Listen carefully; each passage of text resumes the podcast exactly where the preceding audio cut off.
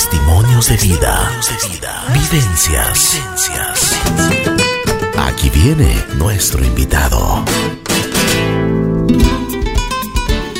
Buen día, buen día, buen día. Aquí estamos en Así es la vida. Hoy tengo el gusto de presentarles a Marco Andrade. Estaremos conversando con él, pues es, tiene, él tiene una historia muy interesante. Así que, bienvenido Marco, ¿cómo estás? Muy bien, Ricky, buenos días. Todo muy bien, muriéndome de frío aquí en Quito, pero de ahí feliz de la vida. bueno, a ver, comencemos, comencemos un poquito desde el principio. ¿Dónde naces? Eh, ¿Cómo era tu entorno familiar? ¿Cuántos miembros eran de tu familia? ¿Y qué te inculcaron tus padres?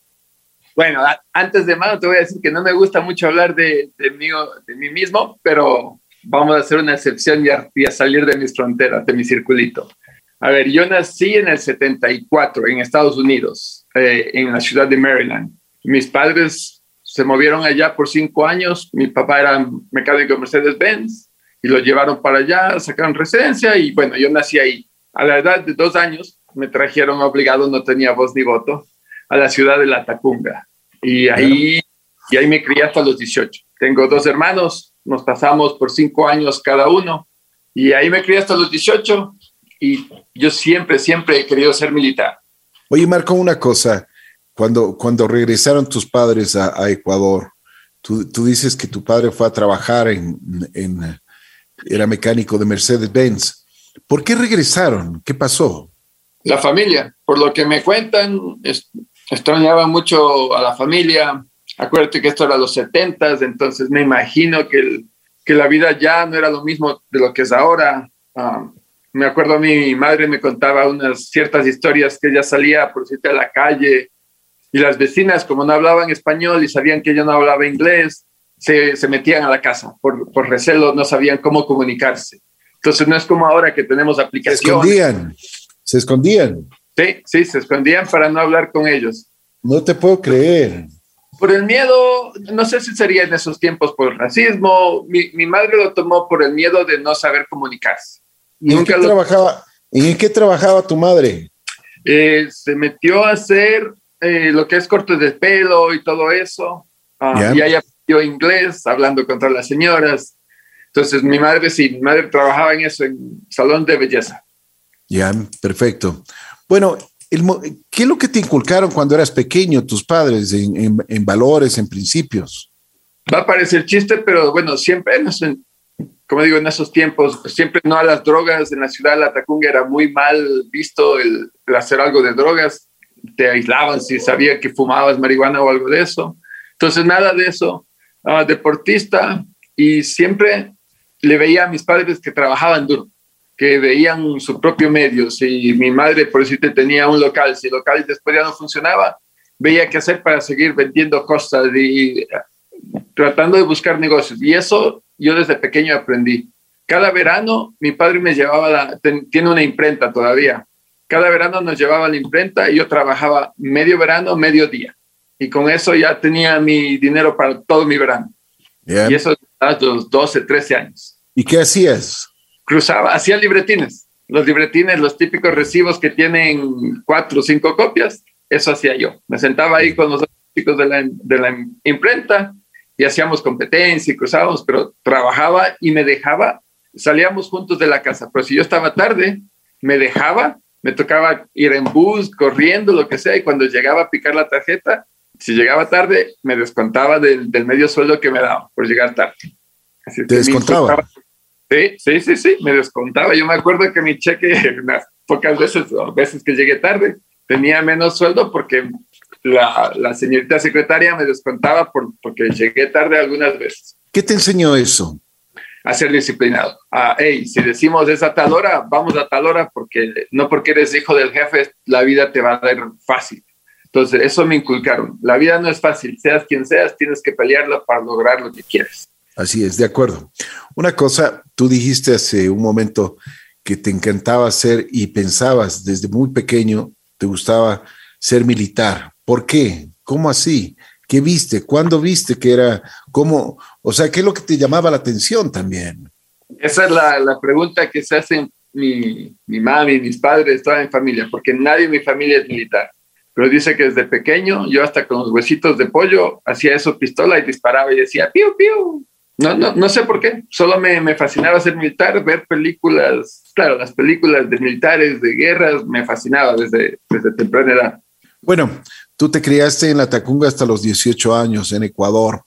Tu experiencia, ¿cómo, cómo evalúas tu experiencia de vida en estos, en estos 16 años que estuviste aquí en Ecuador?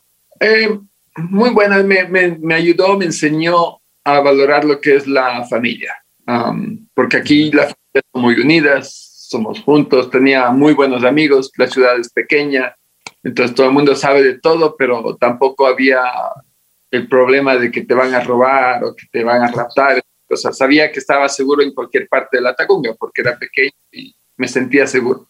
Entonces me dio una seguridad el, el crecerme aquí. Y poco a poco fuiste desarrollándote como, como persona, ¿no? O sea, me imagino, ¿cómo eras? ¿Eras inquieto? ¿Tenías muchos amigos? ¿Qué te gustaba? ¿Qué, qué deporte practicabas? Ah, inquieto sí, pero no de los malosos. Ah, siempre activo.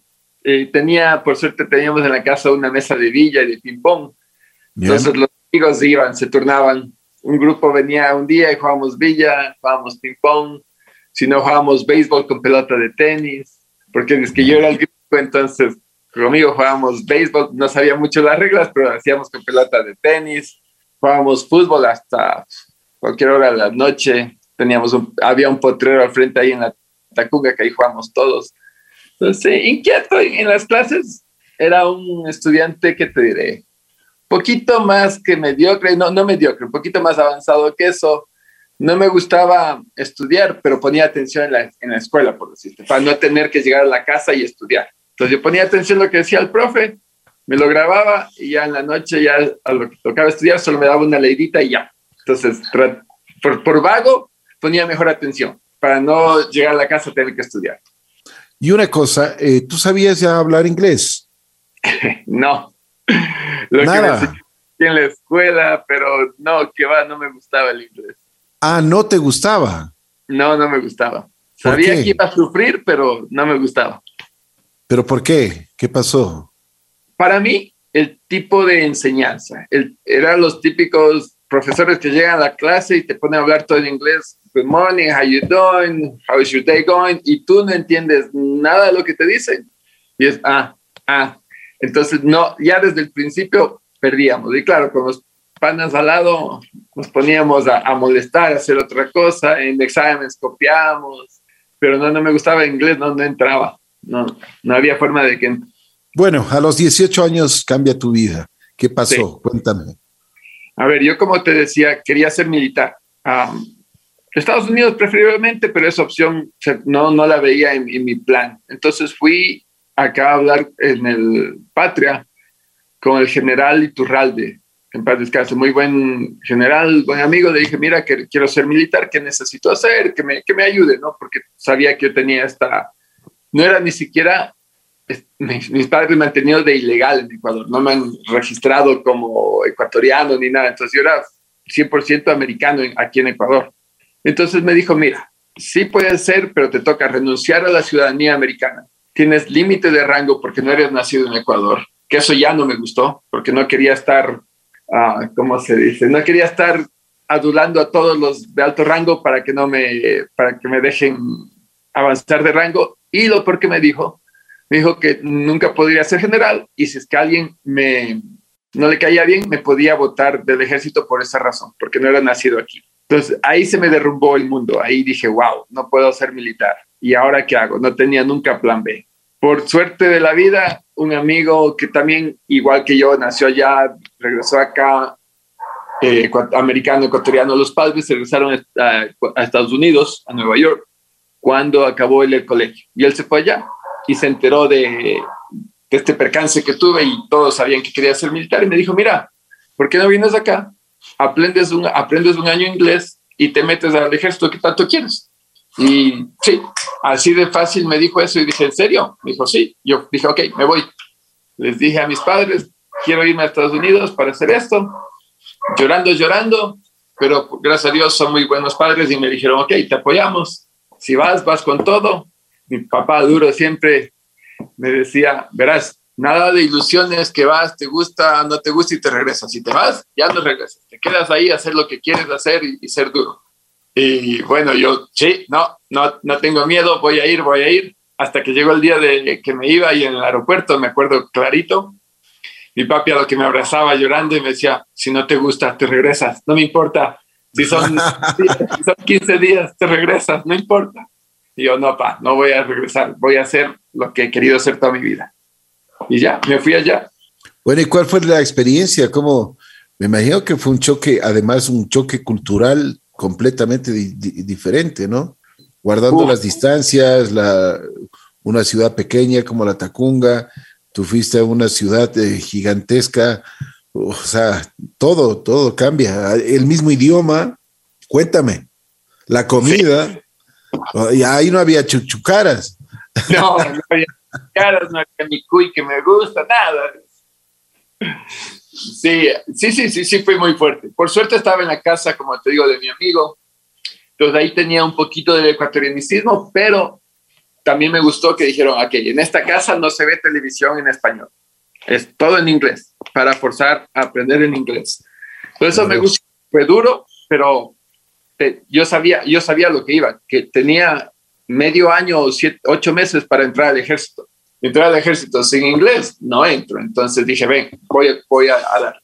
Um, fuerte, empecé a buscar trabajo apenas llegué, me puse de ayudante de un mecánico, entonces me tocaba en las noches aprenderme lo, lo que es martillo, desarmador, desarmador de estrella y eso para poder pasarle las, las piezas y todo eso. Para hacerle corta esa historia, duré creo que dos meses con ese pobre mecánico y dijo, no, no, no puedo trabajar porque me toca explicarle mucho para que me, o que me ayude. Yo, bueno, ok. Pero recién llegado, ¿no? Fui al McDonald's. ah, esta historia. Fui al McDonald's y, bueno, como te digo, me, me, quería ser independiente, no quería depender de nada, entonces apenas tenía mi, mi primer sueldo. Fui a McDonald's a comprar un, un Happy Meal, pero no sabía nada de McDonald's, ¿no? En ese entonces en Ecuador no había McDonald's. Entonces yo decía, ok, one cheeseburger, one Coke, one fries, French fries.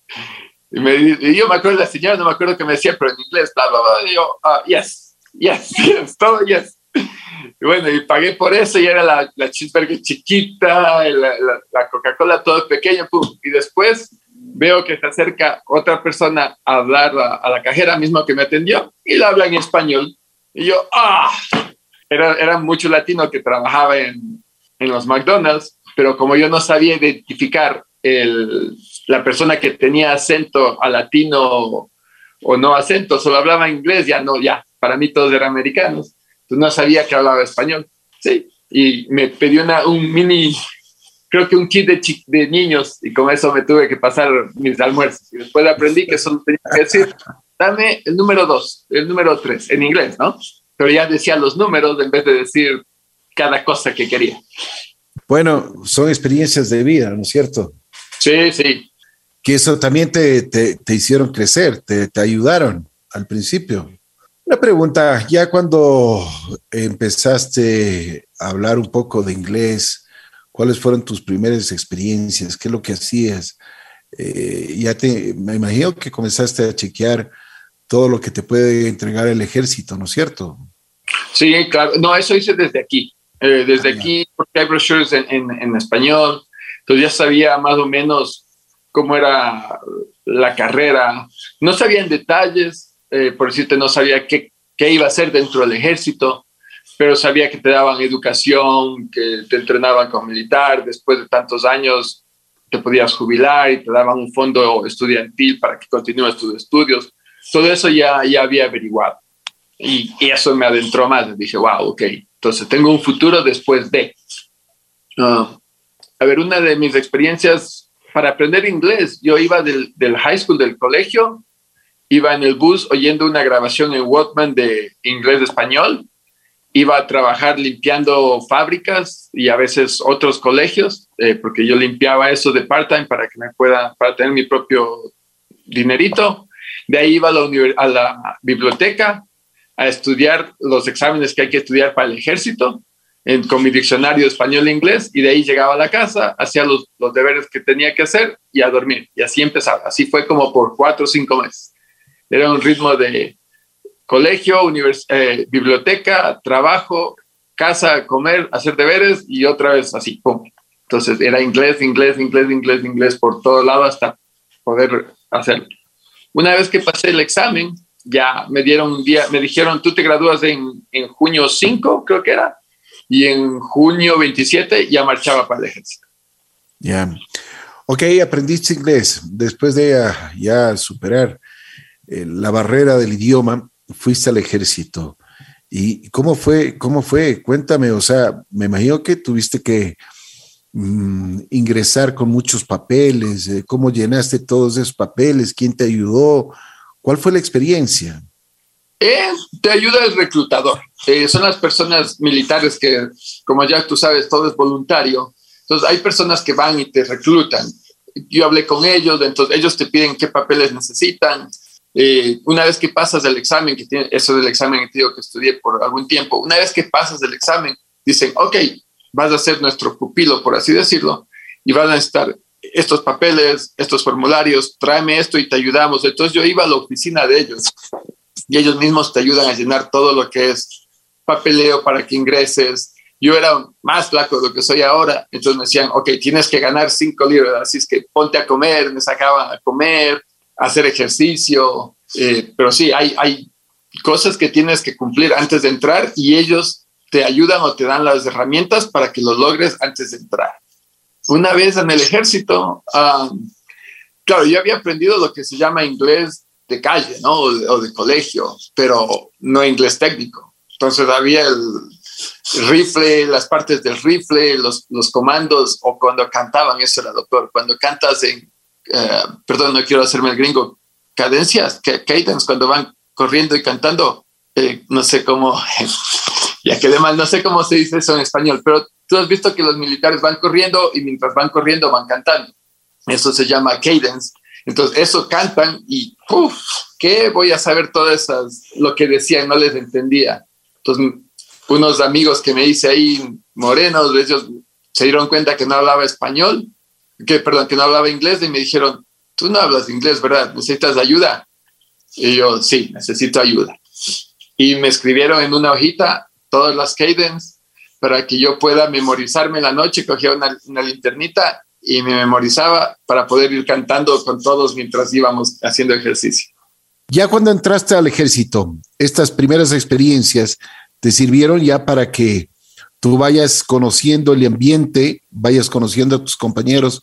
¿Y qué, qué es lo que primero te hacen? ¿Qué es lo que, te dicen? Porque tú tienes que estar presto para, para cualquier cosa, ¿no?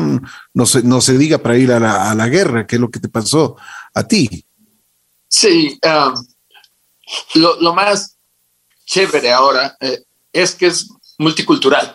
Entonces, como te decía, bueno, en la Tacunga, tú sabes, tenía amigos de, distintas eh, culturas, razas, pero todo es ecuatoriano.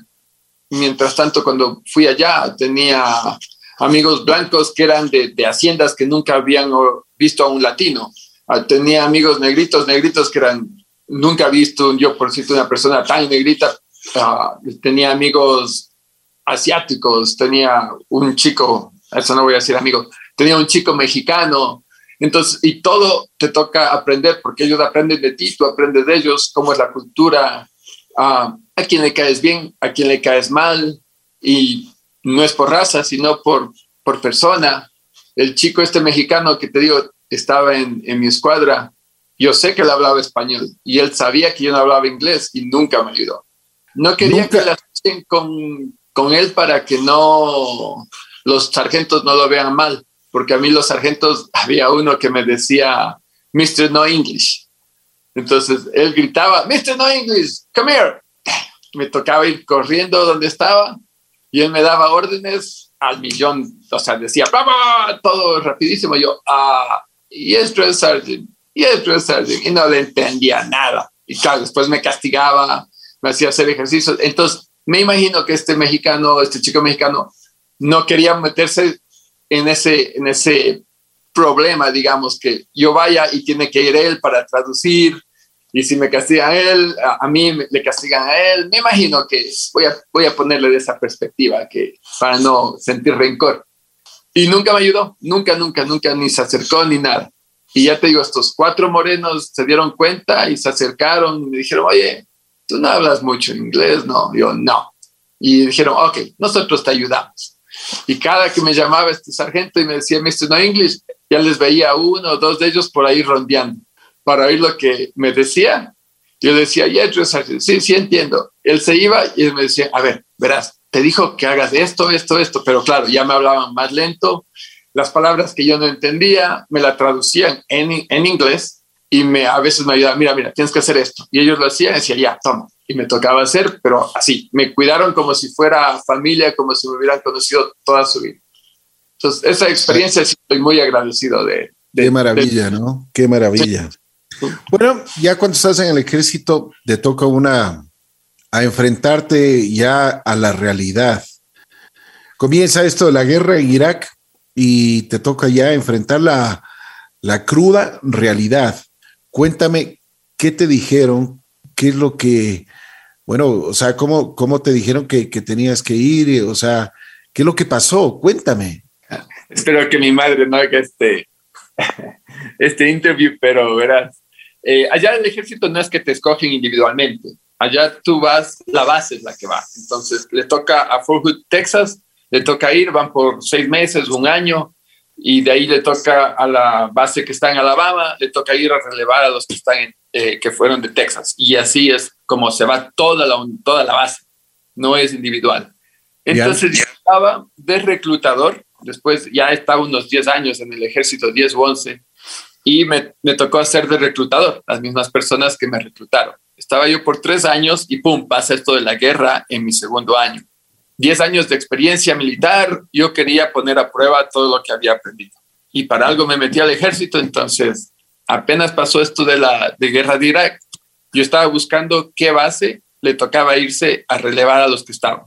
Y era Alemania. Entonces, cuando se iba a acabar mi tour de reclutador, yo pedí que me manden para Alemania esperando que llegue a una de las bases o de las unidades que tenía que irse. Y por suerte, por locura mía, sí, así pasó. Entonces yo llegué en junio a esta base en Alemania, Schweinfurt, y justo fue el Mundial. Por suerte pude ver el Mundial y después del Mundial de Ecuador me fui para, para Irak por un año, a la ciudad de ya, de, ya se me fue el nombre, la ciudad de Tikrit donde nació Saddam Hussein. Bueno, a ver, y síguenos contando. Ok, verás, entonces te cuento, la, bueno, fuimos todos, fuimos para Irak, vamos a Kuwait, en Kuwait tenemos que hacer un, uh, acostumbrarnos al clima de allá, que es infernal el, el, calor. Pasas por ahí dos, tres semanas y ahí cuando llegó la, el día, ok, tenemos que ir ahora a Irak, desde Kuwait para Irak. Es como decirte de Colombia, tienes que venir para Ambato. Y nos tocó manejar. Entonces manejamos toda la ciudad, ya te digo, más o menos el tramo ese desde, sí, desde la frontera de Colombia hasta Ambato o más lejos. Manejamos por, creo que 56 horas seguidas. Paramos solo a, a poner gasolina. Mientras ponías gasolina, te dormías debajo de los carros y manejabas la noche con los, con los visores nocturnos nos se oía que disparaban al frente porque habíamos convoys que eran cada una hora pasaba un convoy o cada media hora pasaba el siguiente convoy. Entonces, claro, en la radio nos comunicábamos, se ve tropas enemigas a tal lado y pum, pum, pum, se oía las balas. Entonces, cuando ya ibas a llegar a esa zona, ya estabas alerta, dispuesto a que disparen, no disparen. Y en ese tiempo eran las, las teníamos las puertas eran de plástico, unos otros de metal livianito, no eran reforzadas. Oh, te cuento una historia pequeña ahí de, de mi, del convoy de Kuwait a Irak. Pensé que me había muerto, te cuento. Nosotros teníamos un camión grande porque yo era logístico en el ejército, entonces yo estaba de logístico, pero asignado con los infanteros. Y había una, donde se monta la ametralladora en, el carro grande, estaba arriba de mi carro, arriba de mi cabeza y era de noche y teníamos los visores nocturnos y, ya había habido balacera unos cinco minutos al frente nuestro y al que vamos pasando ya por ese sector. siento que algo me golpea en la cabeza, pero durísimo, y pum, se pone todo negro. Y yo, ¡ah! me dieron un balazo, me morí. Así se siente, y de repente, ¡pa! un golpe en el brazo. Y ya digo, ok, no estoy muerto, no estoy muerto, ay, ay, ay, me duele el brazo. Ha sido que se cayó donde se monta la ametralladora, que estaba justo arriba mío, y por suerte siempre usamos casco. Me cayó en el casco y fue tan duro el golpe que se me se apagó el visor nocturno y yo no sentí nada por segundos hasta que se cayó de mi cabeza, rodó y pum, me cayó en el brazo. Pero yo pensé que ya dije, ah, recién voy a empezar la guerra, ya morí, ¿qué irás? Wow, pero oye, una cosa, eh, bueno, todos los seres humanos tenemos miedo, hemos sufrido de ansiedad y ese tipo de cosas, pero como tú dices de Kuwait a Irak, cuando ibas en los camiones, ¿qué sentías? O sea, ¿En qué pensabas? Ah, sí, sí, sí, sí se tiene miedo. No, no, se puede decir que es superhéroe. Sí, sí se tiene miedo porque te educan que el enemigo este con el que peleábamos era enemigo fantasma. Entonces no siempre es que tienes una, dices, allá está el enemigo, nosotros acá y disparamos. No, ellos ponen bombas, se esconden, disparan, disparan y se ocultan. Entonces ese era teníamos, sí tenía miedo, pensaba en a ver qué hice bien, qué hice mal. Eh, estoy haciendo lo que, o sea, me, te trata, me trataba yo de fortalecer yo mismo que yo fui el que quise hacer esto, yo estaba en esto. Te pones a pensar, ups, uh, debía haberle dicho, llamaba a mi mami un poquito más, a decirles, oigan, sí, les quiero, les amo, no ser tan frío como me traté de hacer para aguantar todo lo, lo que se supone que me venía. Sí, sí, te pones a meditar en lo que no hiciste o en lo que hiciste bien. Y tenía tropas, porque yo en ese entonces tenía un rango de sargento ah, primero, creo que se llama Staff Sergeant, no, no estoy seguro del rango de aquí. Entonces yo tenía tropas que dependían de mí, entonces no podía ser débil, tenía que estar yo sin demostrar ese miedo. Entonces cualquier temor que tenía, tenía que auto sugestionarme y decir, ok, para eso vinimos, en eso estamos, para eso entrenamos 10 años y, llegamos. Físicamente, ¿cómo te sentías? Bien, bien, eso sí, físicamente bien. Estaba bien, siempre hemos hecho ejercicio y entre nosotros mismos nos apoyamos, nos ayudamos a mejorar. el ejército de allá es, me, fascinó porque no es que crecen eh, el más grande y los demás te pisotean, no, allá te, te ayudan a subir. Ah, ya sea en, estudios físicamente, en tácticas. Entonces somos, de verdad, somos una hermandad. Entonces yo me acuerdo clarito cuando recién llegué, mi primer sargento me dijo, a ver, déjame ver, ¿cuánto ganas? Bueno, ¿qué haces con tu dinero? ¿Y cómo lo manejas? Ok, esto está bien, esto está mal, estás malgastando esto, deberías hacer esto. Estudios, ¿qué estás estudiando? Haz esto, pum, pum, pum. Estás flaco, pues siempre has dado flaco estás flaco, vamos a hacer ejercicio, come esto. Entonces, siempre, siempre nos ayudaban a superarnos nosotros. Y si tú haces que tus tropas superan, el, el sargento, el que está en cargo tuyo, supera. Entonces, es un mérito ayudarnos entre todos a, ser mejores. Mm, la competencia ganas. ¿Y, la, y mentalmente? Um, dentro, durante esta trayectoria, nos ayudamos, hablamos, somos más abiertos, hablamos entre todos, uh, te cuenta, cuentas todos tus amores, tus desamores, entonces nos tratamos de apoyar y por suerte sí tienen, sí tienen psicólogos y cosas a las cuales puedes acudir, a las cuales nunca vi hasta que pasó esto la guerra. Después de la guerra fue eh, que nos impulsaba más esto de, mira, hay psicólogos, vayan, conversen, conversen con sus amigos, porque hay, muchas personas que lamentablemente después de se suicidan. Entonces, nos dan clases de qué hacer cuando piensas o que, que te piensas suicidar o que piensas que uno de tus compañeros está por ese camino. Nos dan clases de, hey, no tengas miedo, pregúntale, hey, ¿te quieres suicidar? ¿Estás pensando en quitarte la vida? No hay que tener miedo a esa pregunta.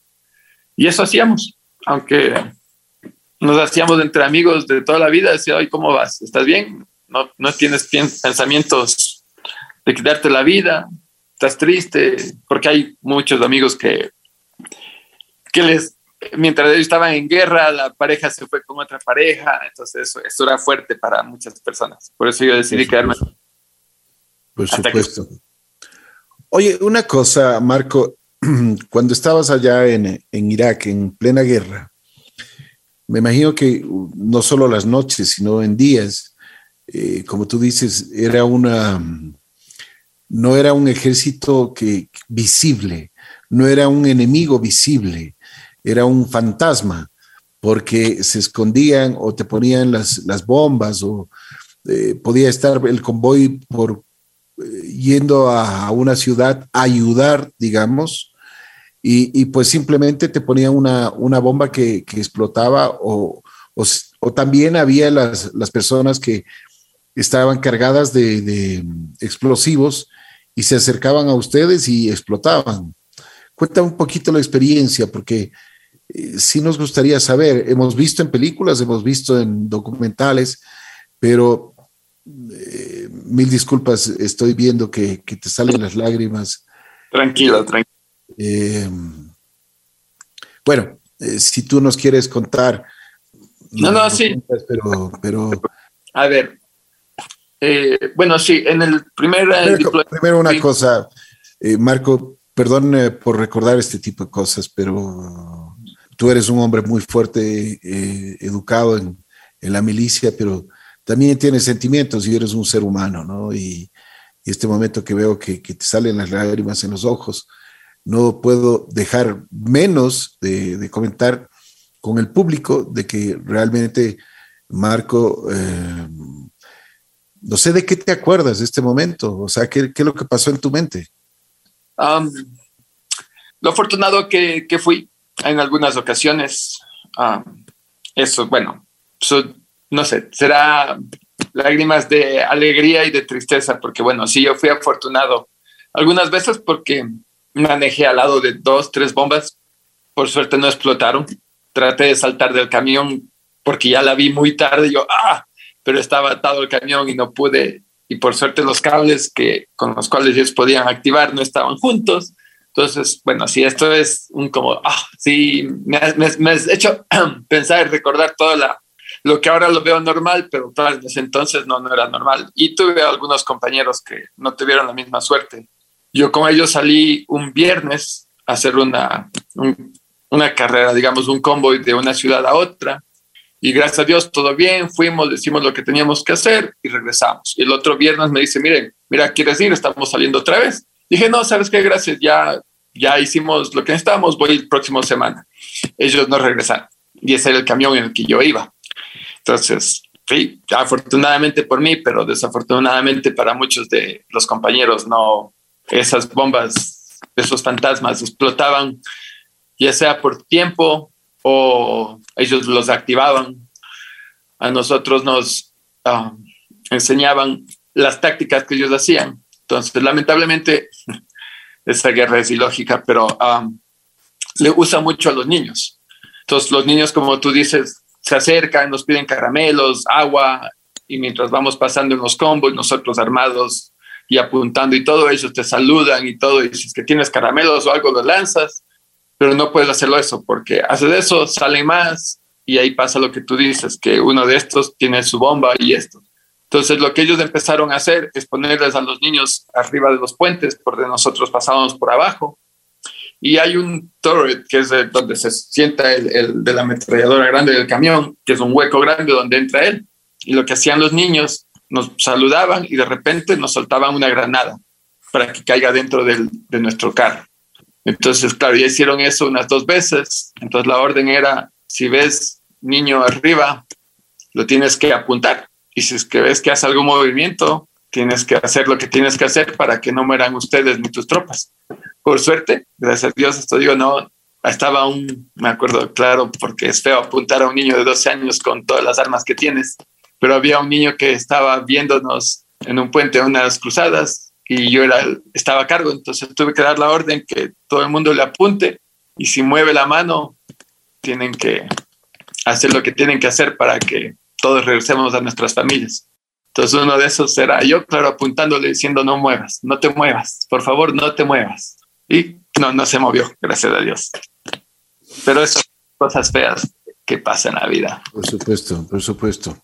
Cuando tú estabas ahí en la, en la milicia, cuando estabas en la guerra con Irak, algunos, me imagino que algunos de tus amigos murieron, algunos de tus compañeros, algunos de, de tu base, como tú mismo dices, murieron.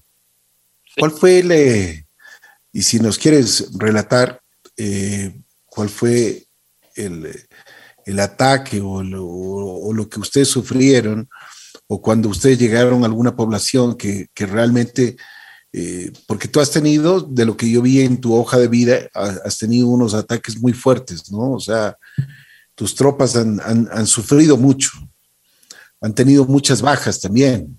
Sí. Um, nosotros en el primer, el primer año que estuve, estábamos en Tikrit, que era la ciudad donde nació Saddam Hussein. Entonces ya la aseguramos, bueno, nos bombardeaban cada día. Usaban en motos, iban en dos motos y nos lanzaban morteros. Entonces pusimos la ley que no hay motos en nuestra ciudad. Veíamos motos, disparábamos a un lado y si es que seguían dando la moto, la próxima era la moto o al, conductor. Eso nos ayudó los últimos seis meses, ya no fue de bombas, pero nos tocó ir a Felucia, que era una de las ciudades más fuertes en la que estaba bien metido el, eh, todo esto, los insurgentes. Estaban ahí metidos y ahí sí perdimos muchas, muchas gentes. Ah, porque iban, trataban de, eso sí era guerra contra hospitales, porque se meten en los hospitales, se meten en, en, las escuelas y los usan como eso, pero los usan como bases de eso. Entonces, esa sí fue una guerra muy fea. Yo en la ciudad de Crete eh, nos tocó ir, por suerte todo en las noches, íbamos en las noches donde sabíamos que almacenaban armas, estaban ahí los, las personas malas, íbamos y rompíamos puertas, entrábamos, sacábamos a todos los insurgentes y ya todas las, todo el armamento para poder que sea destrucción. De los que perdimos, ya te digo, ¿qué te puedo decir? Iban y a veces no regresaban. Ah, por suerte, gracias a Dios, eh, en todos los convoys que hice, que fue muchos, muchos, muchos, nunca tuve alguien en mi convoy que haya uh, sido fallecido o que haya explotado en la mitad. Eh, pero sí, este camión que te digo regresó en pedazos. No había nada, no había nada. El camión era partido en la mitad. Las personas eran literalmente en pedazos. Uh, pero en, en, mis convoys no, no, gracias a Dios tengo un ángel de la guardia que, que me protegió a mis tropas y a mí. ¿Tú te comunicabas con tu familia en ese tiempo? El primer año sí, el segundo año no. Uh, el primer año... ¿Qué pasó? Ah, porque era muy feo para ellos. A ver, eh, cada que alguien fallecía en nuestra base y éramos como 500, te cortaban la comunicación por hasta que la familia de los fallecidos sean avisados en los protocolos que requiere el ejército, que es con la bandera, que vayan personas a la, a la casa de las personas fallecidas. Entonces, imagínate, en las noticias salía, ¡pum!, murieron siete soldados, murieron diez soldados y fue cortar las comunicaciones. Entonces yo no podía comunicar con mis pobres padres y hermanos hasta que los padres de esos fallecidos sepan. Estás hablando de 10 días a 15 días que mis papis, mi familia no sabía si era yo el que murió o no. Entonces me contaron, claro, cuando regresé, porque pasó un año regresé, me contó mi hermano que mi pobre madre se le encontraron uno de esos sentada en la calle llorando y sin saber eh, qué está pasando. Entonces, ese cargo me lo quería cargar solo y no darles a, mis padres que sufran por lo que yo estoy sufriendo. Entonces, cuando fui la segunda vez a, a Irak, que era por 15 meses, ahí sí le mentí. Esa parte sí me dolió, pero era por el bien de mi familia. Entonces le mentí le dije que no, que no me estoy yendo para Irak, que estoy yendo solo a, a Kuwait, que es la ciudad fronteriza, y que estamos solo Um, en, en stand-by, listos para que nos llame en caso que se necesite. Pero mientras tanto yo ya iba ya casi un año ahí metido y, y, tú sabes el sexto sentido que tienen las madres. Cada que le llamaba me decía, oye, pero no me estás mintiendo, seguro que no estás en Irak. Yo, ma, no, no estoy. Y mentirle a tu madre sabiendo que si algún día tú mueres, eso sí era una sensación feísima, porque digo, chuta, si me muero, la última vez que hablé con ella le mentí. Entonces, eso, eso es cosas feas, pero bueno, yo sabía que era para el bien de, mi madre, que, no sufra. Y ya cuando faltaban dos meses para regresar, ahí le dije, ok, ma, me estoy yendo para Irak, vamos por dos meses y de ahí regreso. Ah, sí, y gracias a Dios se enteró ya, ya después de que me jubilé y todo, ahí le conté la verdad. Pero ya no sufrió todos los 15 meses de, de saber si muero o no muero. Y ahí fue una de las, de las peores que me pasó. Nos cayó una bomba en el comedor mientras estábamos comiendo pero por suerte cayó al lado izquierdo y nosotros siempre nos sentamos al lado izquierdo, pero esta vez dijimos, no, vamos a sentarnos al lado derecho donde dan noticias porque ya, ya vimos deportes. Y pum, cayó la bomba donde no hubiéramos estado sentados. Entonces, salvado una, después la otra. Esta historia nos contaban que ellos estaban poniendo minas antitanques en la mitad de la carretera y las cubrían con tierra. Y a ellos les importa quién las pise, siempre y cuando a alguien explote, ellos contentos.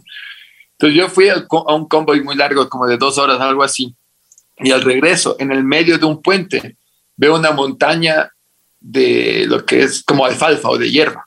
Y yo, wow, ok, paremos, teníamos que parar a 300 metros de distancia y no puedes llamar a, a los que explotan las bombas, a menos que estés 100% seguro de que sea una bomba, porque son equipos especiales. Entonces, de ahí en mi, en mi camión digo, a ver, ¿quién de aquí es soltero? El pobre chico que estaba arriba de, la ametralladora, digo, yo. Que digo, ok, vamos, tú y yo. Todos los demás teníamos unos cinco carros, camiones con, de soldados. Todos los demás a estar alertas. Si es que ven a alguien con un celular a la distancia, le disparan. No, no preguntan nada. Si está alguien a la distancia viendo y con celular, le disparan. ¿Por, qué es eso? Cuéntame una cosa, ¿por qué? Porque ellos ponen, si sabes que es un mortero, son esas bombas que se lanzan a la distancia, eh, que se meten en un tubo y salen disparadas. Y cuando explícanos, explícanos un poquito, por favor. Ya, verás, morteros son las bombas que ustedes ven en, las, en las películas que meten un, como una bala gigante o grande eh, en un tubo. Y al primer tubo lanza a una distancia de unas 2, 3, 5 millas y a lo que cae explota. Ya, eso es una especie de bomba que se llama mortero. Entonces, ellos tenían todo este armamento de, los soldados iraquíes y les ponían, les adecuaban y ponían un dispositivo en la parte de atrás del mortero que le ponían un beeper o un celular. Y eso carga, hacía a lo que le llamas al celular o al beeper, ese hace la carga eléctrica y eso le conectaban con un explosivo C4 y hacía que el mortero explote, como si hubiera sido lanzado ah, normalmente. Perfecto. O sea, el, para entenderte mejor, el, celular hace de control remoto. Correcto, sí. Él le da la carga eléctrica que necesita para que haga la chispa y, y, salga y explote esta bomba, el mortero. Una cosa, y este famoso mortero, eh, qué extensión tiene para la explotación, o sea, que, o sea... Depende, depende del porte, eh, pero siempre nos decían, cualquier bomba, 300 metros tienes que estar alejado, porque... 300 metros. 300 metros de distancia. Y, si hay más grandes que uno de los que yo manejé al lado, ¡puf! ese hubiera sido unos 600, 700 metros de que te llega el blast y te puede, puedes morir. Mm. Por más que estés con todo tu, ah. equipo y... oye, a propósito, oye, Marco, a propósito de equipo, cuéntanos qué, qué, nomás te pones, qué nomás te ponías cuando estabas ahí en Irak. Un casco de Kevlar, bueno, cambiaron, pero un casco de Kevlar que es pesadito. Teníamos un chaleco antibalas que tenía una placa de unos, ¿qué será? Cuatro centímetros al frente, atrás y dos a los lados ya, pero la, eh, por ejemplo, te, me imagino que algún, algún momento a, uno de tus amigos, no sé si a ti, pero le llegó una bala y les tumba o no. Claro, sí, sí, eso te tumba. la fuerza de la bala te tumba, pero no te mata, no penetra. Puede aguantar hasta cinco balazos en el pecho donde tienes y, no se rompe. Después de eso ya se rompe y, ya penetra. Pero claro, te tumba. Es muy pesado. Sí, sí, sí. Sí, pesadito tengo problemas de espalda porque eso pesa. Imagínate, ya te digo, es, te cubre todo el pecho, toda la espalda, los lados, es cuatro centímetros de Kevlar, o sea, es pesadísimo y encima más tienes que cargar las municiones de, para tu, tu arma ahí en, en, ese chaleco y teníamos las granadas y las granadas de humo, las granadas granadas, la pistola de 9 milímetros y la, la metralleta. Ah, y también tenía eh, huevera ah, para protección del, del groin y una protección para el cuello en caso de que, porque cuando llegan los explosivos sale todo lo que es piedras y, y metal, todo eso cuando cae el explosivo al, en el cemento o donde caiga, explota y sale todo a una velocidad que si te impacta te puede matar. Entonces trataban de proteger las partes vitales. Una cosa, o sea, el momento que ya pasa, o sea, que tú tienes este traje, digamos, porque estás protegido en muchísimos aspectos, pero viene una, una bomba, un mortero de estos y chao, no, no sirve de nada. ¿Ah? Sí, no, no, te, sirve. No, no te sirve nada. Es, contra el mortero no puedes porque tienes los brazos expuestos, piernas expuestas, la cabeza y la, la fuerza de, de, la bomba es lo que te puede hacer daños internos, esto más. Si es que llega afuera, si llega dentro del, del carro en el que estás, no, no hay nada que te salga. Ya te digo, no, a mis, al camión de esto de mis ex, ex, compañeros, no había partes juntas de, de las personas, tenían que, le, no se les pudo reconocer de ninguna forma. No te puedo creer, impresionante, ¿no? Sí, sí. Impresionante. Oye, una de las cosas que más te ha dolido de la guerra, ¿qué es? Mm, eso, eh, saber que, que, fallecieron muchas personas que tenían familias uh, y que nunca regresaron. A mí me tocó leer la carta de, de, de, un, del capitán este que te digo que falleció, porque nos, una vez que falleces limpiamos tus cosas para mandar a la casa, porque para no mandar cosas feas, ¿no? Que cosas que vemos en guerra y esas cosas, entonces no mandamos. Entonces había una carta y me tocó leer la carta para saber si era carta y yo qué sé, que se estaban peleando, no la mandas, o una carta chévere y la mandas. Entonces era una carta que esta persona, este capitán, la escribió despidiéndose, tal cual como en las, en las películas, despidiéndose, diciendo, mira, si está leyendo esta carta es porque ya no estoy aquí, y nuestro hijo que estamos esperando, espero que sea, que sé que va a tener una buena madre y todo eso, o sea, wow, eso sí fue una, una puñalada al corazón que, ¿por qué no fallecí yo, que era soltero y falleció este, este gran capitán que, que tenía a su familia y su, a sus hijos esperándole en la casa? Qué fuerte, ¿no? Qué fuerte, qué fuerte. Oye, una cosa, la guerra no se justifica para nada en absoluto. O sea, y eso lo tengo claro. ¿Cómo te sientes tú el momento que, que, que decían que decían que, que, realmente existía armas nucleares y nunca existieron? Tú como, tú como miembro de, de, de, de, de la milicia, de estar ahí, de, estar, bueno, dando la vida por, por los demás y, lógicamente... Eh, defendiendo una causa. El momento, los momentos, ¿no te sentías de que esta guerra era simplemente una cuestión política o simplemente esta guerra, no sé, o sea, eh, no sé qué sentías porque es, es difícil expresarlo. Sí, a ver, eh, cada uno tiene su forma de pensar, no nos lavan el cerebro como dicen muchas personas y eso, cada uno piensa como quiera, porque tenía amigos que estaban en contra, amigos que odiaban estar ahí, que no había razones. Yo por suerte tuve, eh, pude hablar con, con iraquíes, porque como te digo, yo era logístico, entonces me tocaba trabajar en negocios con muchos iraquíes vividos ahí, y ellos nos contaban las historias de cómo era cuando estaba Saddam Hussein. Entonces a mí ya me importó madre, me valió madre esto de las guerras, las, armas nucleares y no sé qué cosa que tienen, pero yo me sentía a gusto el ir a liberar de cómo estaban viendo ellos con Saddam Hussein. Um, tú veías, ibas por la calle y en un país que debería ser tan rico, en, es tan rico en petróleo, todos se morían de hambre, excepto los palacios de Saddam Hussein. Cuando ibas a los palacios que eh, se apoderaron los, los, militares para poder hacer ahí nuestra, nuestras bases, yo no tuve la suerte. Um, puf, era de que veas, todo es de mármol, todo es bañado en oro, eh, unos palacios dentro, o sea, unas casas hermosas con piscina, con todo. Salías del muro y no tenían agua potable, no tenían electricidad. Ellos usaban generadores de electricidad en los cuales ponían petróleo crudo para que puedan generar electricidad y era por horas, por barrios. Entonces llenaban y era por horas, pero nunca quiso gastar dinero para poner una planta eléctrica. Eran lodazales con estiércol, con todo eso, apestaban las calles, basura por todos lados y entrabas al muro y todo era de lujo.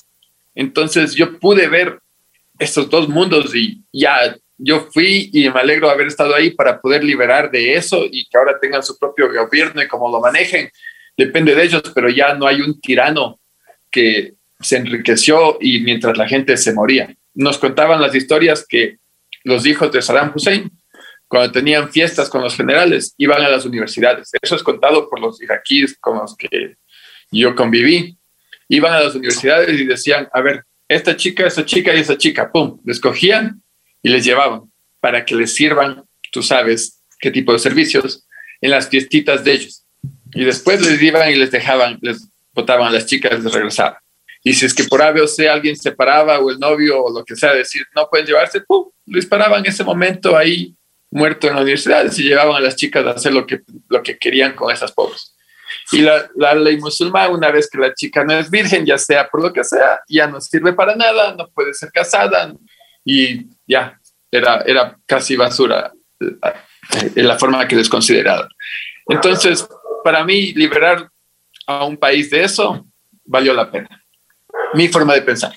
Bueno, Marco, eh, qué experiencias de vida, ¿no? O sea, y lo que me acabas de contar de esto de la tiranía, porque esto no puede ser una, además una traición al pueblo, o sea, simplemente al pueblo no, no le tocaba nada, pero ellos viven como reyes. Como dicen, no, lo malo no es la no, lo malo no es la argolla, la argo, o sea, lo malo es estar fuera de la argolla. Así dicen, ¿no? es el pensamiento tan absurdo, ¿no? Pero bueno, ¿qué te enseñó la vida? La vida, apreciar la vida. Ah, si tú me ves ahora y, ah, bueno, no, no me he dado cuenta, pero uh, mucha gente aquí me dicen que siempre ando sonreído. ¿Por qué no? Sí, Estoy, estoy, estoy con vida y todo lo que pase y pasa no tiene nada comparado con lo que, con lo que se ha vivido o he vivido. Entonces, sí, me ha, hecho apreciar a los detalles pequeños mucho más. Uh, las cosas materiales sí se necesita y, se, sirven y ayudan, pero si se pierde o se rompe, ay, al final sigo con vida y puedo tal vez seguir buscando más y esas cosas. Entonces, apreciar la vida, me, apreciar la vida, ya no tengo miedo, no diré miedo, pero ya, ya soy más fluido en decirles a mis padres que les amo. Antes era un te quiero, les extraño, pero no tengo miedo en decirles les amo. Uh, que eran cosas tontas, no sé, que mientras más macho nos dice tanto te amo y esas cosas, no sé qué había en mi mente, pero sí, después de esto, la vida es fácil. Bueno, no fácil, no fácil, pero hay que saber apreciar, hay que saber qué momento, hey, este momento estoy sonriendo, ah, disfruto este momento, voy a hablar de este momento y no de, de ayer que, que, estaba frío y, y, y llorando, cualquier cosa. Oye, cuando regresaste de la guerra, cuando ya bajaste en el avión con tu, toda tu tropa y todo tu base, como tú dices, eh, me imagino que fue un abrazo para todos, ¿no? O sea, se dieron un abrazo entre todos. ¿Fue sí, así o cómo, o cómo fue? Sí, sí, sí. Bueno, como te digo, yo era soltero, entonces no había muchas personas esperando por mí, pero sí, era, era hermoso ver los niños chiquitos que van corriendo, las esposas o esposos que van corriendo a abrazarles a, a sus familias que llegaron. Sí, sí, era un, sentimiento hermoso. Y entre nosotros los, los soldados solteros, sí, ya descansamos. Pum. Entonces sí era un abrazo fraternal, como de paz, que ya vas a tener, puedes dejar ese estrés de, de sobrevivir o no sobrevivir o qué vas a hacer mañana a un lado. Pero acuérdate, yo, una vez que regresabas, igual podías ir en seis meses o un año. Entonces no era, oh, ya se acabó, ya no voy a regresar más. No, vives el momento hasta que digan, ok, esta base le toca ir, o bueno, yo, a mí me tocaba irme de Alemania a otra base, entonces tenía que ver si esa base iba o no iba, pero ya cuando vas la tercera vez, cuarta vez, ya vas con un poquito más de experiencia, ya sabes a, quién más o menos te va a preparar esa situación y todo eso. La primera vez nos tocaba quemar nuestros desechos ah, humanos. Nos tocaba quemar a nosotros mismos. No te puedo creer. Sí, yo llegué a una base que no, que no era no, los palacios que te conté, yo llegué a una base que estaba sin construir, solo había muros, no había puertas, no había agua. Entonces teníamos que quemar tus propios desechos humanos, pones diésel y darle la vueltita para que no, para que se siga quemando. Entonces imagínate, vivir de ahí a Quito, venga lo que venga. Por supuesto, por supuesto. Impresionante lo que nos has contado. Una cosa, ¿tú te desligaste de la, de la, de las, del Army en los Estados Unidos o, sigues? O cuéntanos qué pasó. Yo me jubilé, pasé 20 años en el ejército. Ya, te jubilaste. Sí. Tarde o temprano tenía que salir del ejército. Ya se extrañaba bastante a, a la familia aquí en Ecuador porque yo vivía solo ya entonces dije, bueno, si voy a empezar una nueva vida, lo hago a los 39 en vez de esperar hasta los 40 y pico que podía jubilarme y ya podía tener jubilación. Entonces digo, ok, 20 años, hice lo que quería hacer, cumplí mis metas, voy a vivir con mis, los años de, de mis padres, de mis sobrinos. Mis sobrinos, cada que venía, primero le vi de bebé, después de tres años, después de siete, y ellos no me reconocían. Ahí me dolió mucho, entonces dije, ok, es tiempo para mí de pasar un tiempo con mi familia. Claro, claro. Una cosa, ¿te arrepientes de algo? Mm, no, cosas grandes no, cosas pequeñas como peladas por aquí o juegos. Eh, eso sí, pero no, de ahí no, lo vuelvo a hacer. Te juro que lo vuelvo a hacer. Qué bien, ¿no? Convencido absolutamente y me alegro mucho. Una, una de las cosas que más te ha llenado en la vida, ¿cuál ha sido? Cumplir mis metas y tener el apoyo de mi, de, mi familia. Qué bien. ¿Sigues viviendo en la Tacunga? No, me pego un tiro. pero es muy calmada para mí ya. ¿Ah? Sí, es muy calmada, no puedo, no, no, no hay cómo hacer. Vivo acá en Quito ahora. Mejor, acá en Quito traje eh, un juego que aprendí allá en Estados Unidos que se llama Cornhole. No sé si has oído de eso. No, ¿qué es? Es un juego que tiene una tablita y se lanza unas bolsitas y tiene un puntaje. Entonces, mejor estoy uh, trayendo este juego para acá. Bueno, ya los jugadores de deporte allá en Estados Unidos. Entonces, estoy tratando de sacar este, este emprendimiento, digamos, que aquí le llamamos Chocolate, para aquí, para que sea un deporte y cuando llegue a las Olimpiadas, tener un equipo ecuatoriano de, de este juego.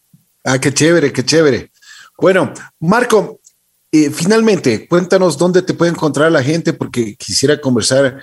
Uh, personas, algunas personas nos están escribiendo por WhatsApp de que quieren contactarte, quieren conversar un poquito contigo en muchísimos aspectos. Sí, sí. Bueno, que no me hagan tomar y hablar de esto nomás, porque ahí sí ya cuando lloro no